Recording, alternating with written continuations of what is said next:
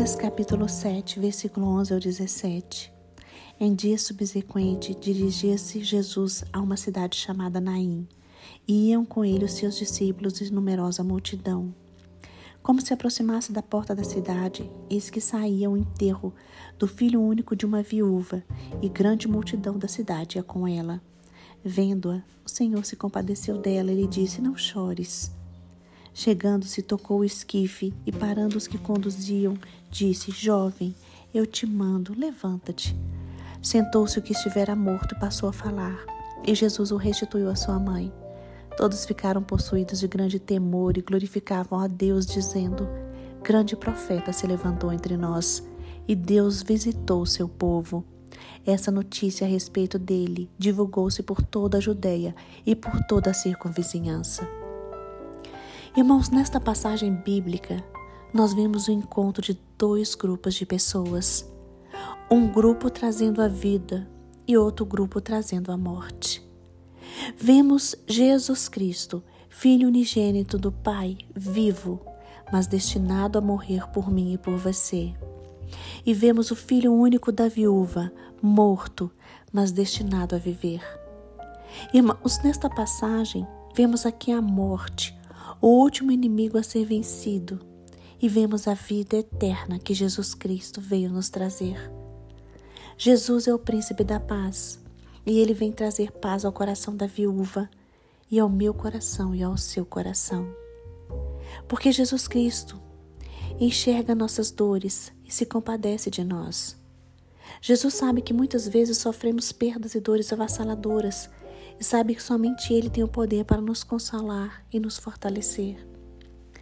Jesus se compadece de nós em todos os momentos, principalmente nos momentos de aflições e dificuldades. Ele está conosco.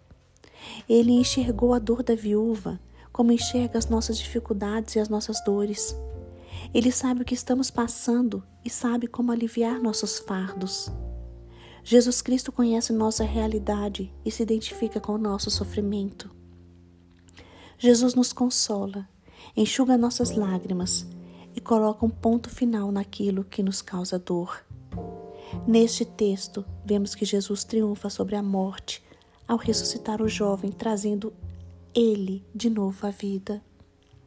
Jesus Cristo também quer fazer um milagre em sua vida e na minha vida. Basta que nós acreditemos nisso. Jesus Cristo é aquele que nos devolve a esperança, nos faz acreditar que as dificuldades vão passar. É aquele que ressuscita os nossos sonhos, os nossos projetos de vida. Jesus tem infinita sabedoria, ilimitada autoridade, muito poder. E hoje Ele deseja me abençoar e abençoar você e sua família. Creia no poder de Cristo. Ele cura, ele salva, Ele consola, Ele alimenta, Ele nos dá vida nova. Jesus Cristo tem poder sobre a morte e quer hoje restaurar sonhos, restaurar projetos, restaurar nossa vida e nos encher com a sua paz, que excede todo entendimento. Jesus quer e pode mudar nossa realidade, como ele fez com aquele jovem ao ressuscitá-lo. Jesus deu àquele jovem uma nova chance, uma nova vida, uma nova oportunidade. E é isso que Ele tem para nós hoje. Creia no milagre, louve e agradeça. Termino com uma parte da música Conte a Deus do irmão Lázaro. Apesar de toda essa dor, a Bíblia diz que tu és mais que vencedor. Perdido, tu não sabes para onde ir. Olhe para dentro. Cristo está aí. Ele está contigo. Abra o coração, derrame tudo aos pés do Senhor. Ele quer ouvir a sua voz gemendo, mostrando o lugar da dor.